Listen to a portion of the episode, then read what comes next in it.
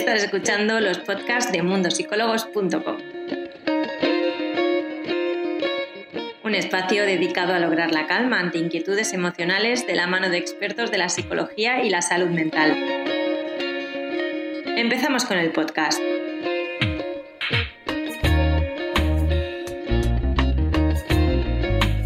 Bienvenidos a todos, yo soy Irene Muñoz, la Community Manager de Mundo Psicólogos. Hoy vamos a hablar con el psicólogo Joan Ramón Soto sobre miedo o ansiedad.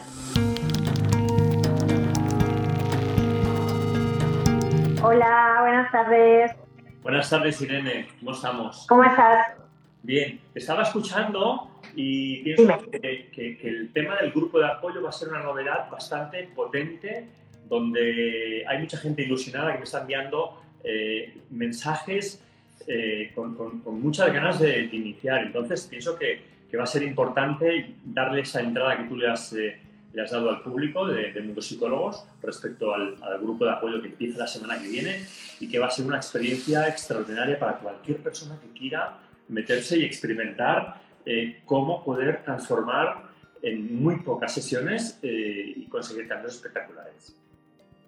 Pues sí, Joan Ramón, la verdad es que además para hablando sobre el tema que, vamos a hablar hoy, que es miedo o ansiedad, creo que muchas personas que quizás se sientan identificadas con, con este directo puedan participar después en el grupo de apoyo de la ansiedad, que seguramente les vendrá muy bien, incluso en el del mindfulness, al final todo está relacionado y les puede ayudar muchísimo. Recordar que es el día 9 el, el, el, inicio de este grupo de apoyo que comenta Joan Ramón.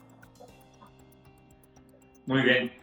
Bueno, mira, yo pienso que sería como muy importante eh, trazar la base inicial del tema de la ansiedad, porque en principio le tenemos como mucho miedo y la ansiedad es una reacción normal que nos aparece ante situaciones desconocidas.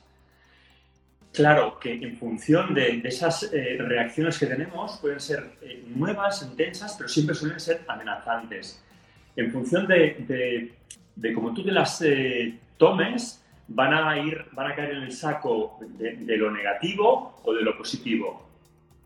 Pero aparecen en principio ante situaciones normales como pueden ser un cambio de trabajo, una rotura eh, de pareja, eh, una incorporación a, un nuevo eh, lugar donde, donde no, has estado nunca, un cambio de país, es decir, situaciones nuevas que reaccionamos de forma pues intensa, pero claro, piensa que, que, la ansiedad es una reacción, ¿por, qué digo normal? Porque, porque en principio esto ya no viene, nos viene de nuestros primos, nuestros primos los, los cavernícolas, donde estos, eh, para defenderse de, de, de, las, de los leones o de los animales que pudieran atacarlos, pues se tenían que estar como muy alerta. Entonces, esta cosa así como que se dispara, pues es necesaria tenerla para poder eh, reaccionar. Por lo tanto, no, es, no es tan mala la ansiedad como la pintan. Ah, Joan Ramón, disculpa, no sé si te podrías poner auriculares para que no tengamos un poco de eco. No, no tengo auriculares. ¿Me puedo acercar vale, pues no. Vale, no, más que nada porque hay algunas personas que comentaban que se escuchaba con un poquito de eco, pero bueno. A ver ahora. Bueno, yo te oigo bien, pero a ver qué nos dicen. Mientras tanto, vale, no te preocupes. Ah, comentabas que al final la, principal relación entre el miedo y la ansiedad es el sentir miedo por temor a, que se produzca una ansiedad o a sentir ansiedad. Entonces, ¿cómo podemos diferenciar de que lo que nosotros estamos sintiendo es miedo hacia esa ansiedad o que ya hemos pasado a tener ansiedad? Vale, mira, es, como muy gráfico, ¿eh? porque eh, respecto a la ansiedad es delante de cosas, de situaciones desconocidas que nos van a aparecer. Y respecto del miedo, eh, lo podemos como entender de una manera muy clara que le tenemos miedo a aquellas cosas conocidas, ¿vale? Aquello que nos produce miedo. No pasa o no tiene por qué pasar al, al campo de la ansiedad, pero sí es algo conocido, como por ejemplo eh, bajar la, la, basura eh, por la noche porque tengo una escalera y eso me da miedo o eh, hacer determinada acción a determinadas horas, o decir ciertas cosas a según quién. Me puede dar miedo, ¿vale? Pero es conocido, está dentro de, ese encuadre donde lo tenemos más o menos dominado. cuándo es patológico o cuándo es normal. Vamos a empezar. Cuando es normal, eh, puede ser entendido tanto la ansiedad, porque fíjate, tanto los síntomas de la ansiedad como del miedo eh, son muy similares, entonces se, se, acoplan, se fusionan entre ellas y es muy difícil poder diferenciarlas. Tampoco sirve de, mucho, ¿no? Pero, pero suelen ser muy similares las dos. Entonces, eh, lo positivo sería que de eso que me produce ansiedad, yo le saco una lectura positiva y la encuadro dentro de un marco productivo que me va a servir para entender ciertas cosas de, mi vida o de los demás. Y en cuanto a lo patológico sería pues eh, algo que, mm, que no entiendo, que me rayo, por ejemplo, eh, tengo taquicardia y automáticamente pienso que voy a tener un, ataque al corazón, ¿no? Entonces me voy hacia, hacia lo más eh, me ruborizo y pienso que si me ven ruborizado rojo, van a pensar que soy tonto. Entonces, entro en un bucle eh, autodestructivo. los, síntomas, los síntomas que suelen aparecer respecto de tanto del, miedo, no tanto, pero sí de la ansiedad, pues pueden ser desde falta de aire, taquicardias, eh, dificultad al tragar, eh, piensa que también es una metáfora, ¿eh? porque, porque delante de la ansiedad, a mí lo que me cuesta tragar también es eso que me aparece. Entonces, es, real porque no, no, puedo tragar físicamente, pero eh, simbólicamente tampoco. Bueno, insomnio, descomposiciones, diarreas, cefaleas, dolores de cabeza, temblores, es decir, nos dan un, un, abanico de posibilidades de, de síntomas espectaculares. Vale. ¿Por qué piensas que tenemos como sociedad tanto miedo a sentir ansiedad o a tener ansiedad? Bueno, porque la ansiedad normalmente va, asociada un poquito, va asociada un poquito a, tengo el gato por aquí que me está revolucionando. la ansiedad va, asociada a, temor, ¿no? A, pensar que, me puedo volver loco, que, se me puede parar el corazón, que voy a perder el control, que me voy a marear y me voy a caer. Eh, por los suelos, es decir, pero de esto no suele pasar prácticamente nunca nada. Es más, el temor a que pueda suceder todo esto que estamos nombrando que a lo que ocurra realmente. Es decir, hay, una, una, capacidad de, construcción eh, imaginaria brutal en la persona que tiene ansiedad, ¿no? sobre todo porque eso es desconocido y si se ramifica hacia, hacia cosas más físicas, entonces nos da un poco de miedo. Claro, en el fondo de todo esto está el miedo siempre a la muerte, ¿vale? Eso es, algo que, pesa mucho en el ser humano, ese miedo a, poder perderlo todo en un momento dado, ¿eh?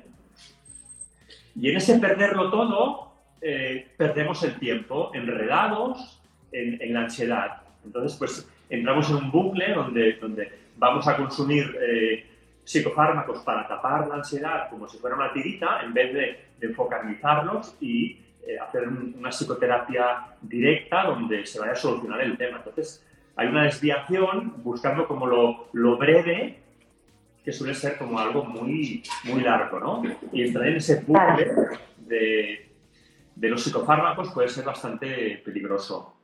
Siempre una buena psicoterapia, y ya que estamos encuadrados en, en el campo de, de, de, la plataforma Mundo Psicólogos, siempre hemos de ir a solucionarlo con una buena terapia.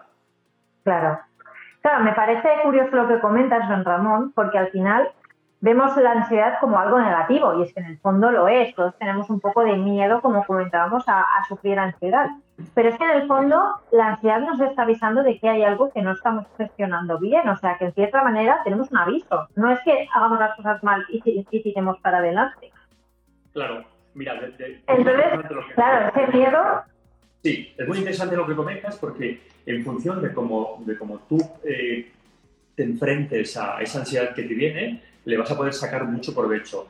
De hecho, hay una, hay una rama de, la psicología más profunda, más transpersonal, que, que nos está señalando que la ansiedad nos indica un proceso de cambio que queremos obviarlo. Es decir, giramos la cara respecto de, de eso que nos está pareciendo. Y en vez de, ir a preguntarnos profundamente qué está pasando ahí, qué nos está mm, queriendo decir, eh, tenemos como tendencia a huir de ella. Pero eh, hay, un, hay, un, fenómeno muy, muy curioso, porque en esa huida hay una persecución, es decir, tú huyes con tu propia mochila encima, que es la ansiedad. Si huyes, te persigue.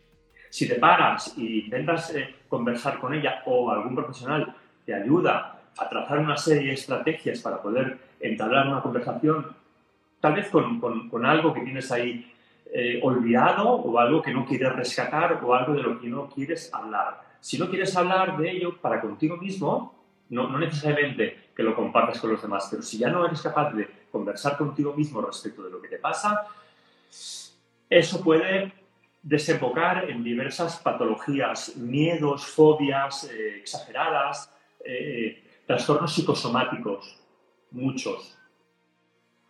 Yo esta semana vi el caso de un, paciente que, temblaba de una manera espectacular, todo ello como si tuviera el baile de San Vito, y era ansiedad, pero se le había ramificado en todo su cuerpo y, era, era un, bueno, estaba bailando sin poder parar, un temblor espectacular. Bueno, por eso te quiero decir, pasa desde cosas sutiles, si no le hago caso, eso va como aumentando el volumen y van pasando los días, las semanas, los meses o a veces los años y no pasa nada porque lo tengo como medio control. Hay gente que me viene a la consulta de, de la clínica de la ansiedad y, y, me explican que llevan años soportando y aguantando y sosteniendo esa ansiedad, que no saben cómo gestionarla, pero se han, se han ido como adaptando. Como no ha escalado a más, pues la tienen ahí más o menos controlada. Pero siempre es mejor porque cuando eliminas la ansiedad aparece un grado de libertad y de oxigenación en tu interior espectacular. Claro, es curioso porque en el fondo nos pasamos toda la vida con nosotros mismos, pero parece que nos dé miedo escucharnos muchas veces. Claro, si, lo miras bien es, un, poco absurdo, ¿eh? Pensar que estamos viviendo sí, nosotros mismos. Bueno, supongo que al final tenemos miedo un poco a, aceptar que no estamos bien o a que tenemos que cambiar el rumbo de nuestras vidas y a veces es complicado, supongo, depende de la situación que cada uno tenga. Claro, incluso Volviendo...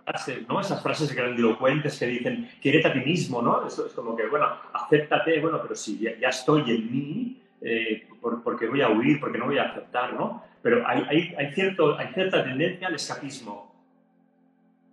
Claro.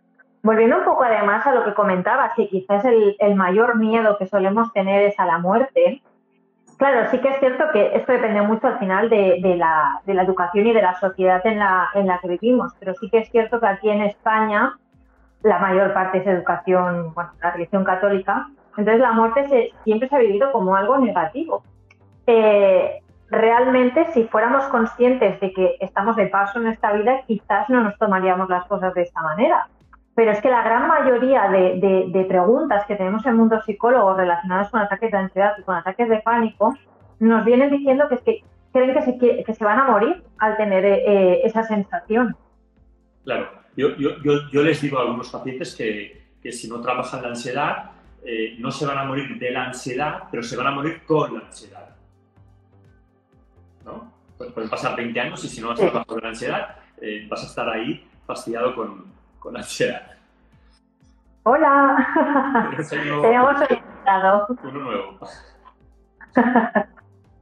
Pues eh, un poco eso, ¿eh? ¿eh? De la ansiedad nadie se muere, con la ansiedad sí se muere la gente.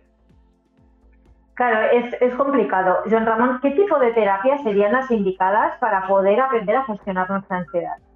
Mira, yo lo que trabajo en, la clínica de la ansiedad eh, es, es un es un, es un, concepto bastante, bastante directo, es, es, un trabajo terapéutico psicodinámico donde, donde se va a resolver aquello que está pasando aquí y ahora. No hacemos demasiada arqueología del pasado, todo que sí es interesante, pero nos centramos más en, en, qué te pasa y cómo podemos hacer para solucionar eso. Es decir, recortamos el proceso de, de meses con una psicoterapia breve, directa, donde lo que se busca es rescatar los recursos que tú tenías y que tienes en tu interior, pero que están, diríamos, tapados por, por ese enredo que, que, con el que te mueves por, por, tu vida diaria, llamada ansiedad, llamada provocada por, por, por otras cosas, pero, pero, al fin y al cabo buscamos eh, potenciar esos recursos que tú ya has tenido, aflorarlos, sacarlos a la superficie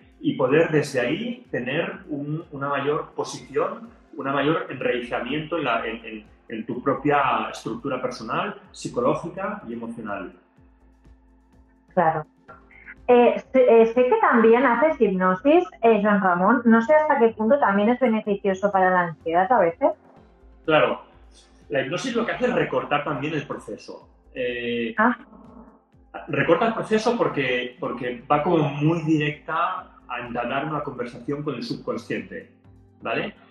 Entonces, eh, cuando, cuando facilitas el proceso hipnótico a una persona y está en un estado de hipnosis, tiene, tiene una, una capacidad de, de, poder recurrir a, a, ideas, a estructuras interiores que tenía ahí como, como muy tapadas de una forma muy directa. Entonces, se establece una conversación con tu subconsciente directa, agradable y, la gente le, cambia un poco el chip, ¿no? Pensaba, ostras, yo pensaba que me quedaría inconsciente, que me quedaría dormido, ¿no? Y entonces descubren que la capacidad de entrar en un estado de, hipnosis, que también te diré, toda hipnosis siempre es una autohipnosis. Nunca se le puede hacer una hipnosis a nadie que no quiera. Por lo tanto, tú me das el permiso para llevarte, para que yo te lleve a que tú entres en un estado hipnótico, ¿vale? Cuando has entrado siempre es mucho más fácil luego volver a entrar. Y cuando entras es como si, como si, como si fuera algo así como, como 100 sesiones de, de meditación, donde lo que consigues es conectar con tu interior y ver un poco ese mapa, esa constelación inconsciente que te está marcando tanto posibilidades de recursos como problemas de, de la ansiedad. claro.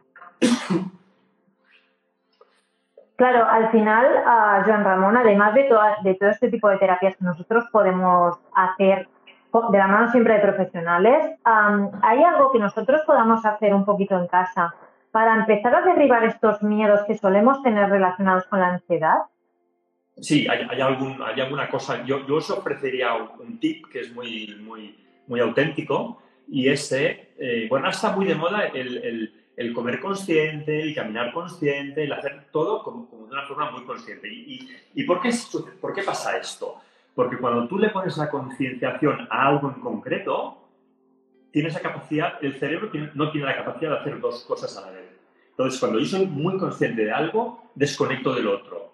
Es decir, como me doy un espacio de, de tranquilidad, de calma interior, ya sea comiendo, andando, pero siempre poniéndole como mucha conciencia a lo que hago si estoy sentado y, quiero hacer este ejercicio, lo interesante, lo interesante sería como centrarme mucho en cómo inhalo y cómo exhalo. Pero la gente que lo practica eh, me dice, es que cuando em, empiezo a hacer el ejercicio de inhalar y exhalar, me viene una idea, me aparece un recuerdo, pienso lo que tengo que hacer después. Claro, porque hay una parte que nos va a intentar desviar la atención para que tú sigas, sigas enredado pero el ejercicio, si, es como muy sencillo y a la vez muy complicado, es céntrate única y exclusivamente en cómo inhalas y cómo exhalas. Y cuando te centras en eso, entras en un bucle que pasan varias cosas. A los pocos minutos hay una reacción psicobiológica de sedación, de tranquilidad interna. Por lo tanto, si venías de, tener ansiedad, te colocas en un momento de, de calma, desconectas de todo lo que te apretaba, de todo lo que te agobiaba simplemente con el simple hecho de ponerle como mucha concienciación. ¿vale? Por lo tanto, yo pienso que esto es un, es un, regalo muy potente si sabes cómo eh, hacerlo. Y es tan sencillo como, como claro, ¿no? Como inhalar, observarte y exhalar, y nada más. Pero la gente que hace, empieza a hacer otras cosas. ¿no? Se va de paseo, piensa lo que va a comprar después, desconecta, no se acuerda, vuelve a empezar. Pero bueno, si insistes, porque también es un poco... Claro. Insistir... Es, es complicado, ¿eh? Claro, es trabajar. Y cuando realizas este ejercicio, los cambios son espectaculares.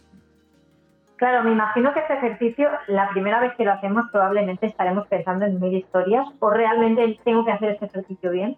Y a medida que lo hagamos progresivamente, nos iremos dando cuenta de que nos funciona y que mantenemos un poquito más la mente en blanco, ¿no? Claro, claro. Ahí en la repetición está un poquito el, el éxito. Claro. Pues Juan Ramón, te doy las gracias como siempre por habernos dado tantos tips que creo que al final hablan un poco sobre estas cosas y que cada vez están más presentes en nuestra sociedad que es importante. Claro. Yo también estoy muy agradecido. Espero que vayan muy bien los grupos de la ansiedad y del mindfulness, ya me contarás. Para los demás, os recuerdo que tenéis toda la información en Instagram TV, que la vamos también colgando por historias. Muy bien.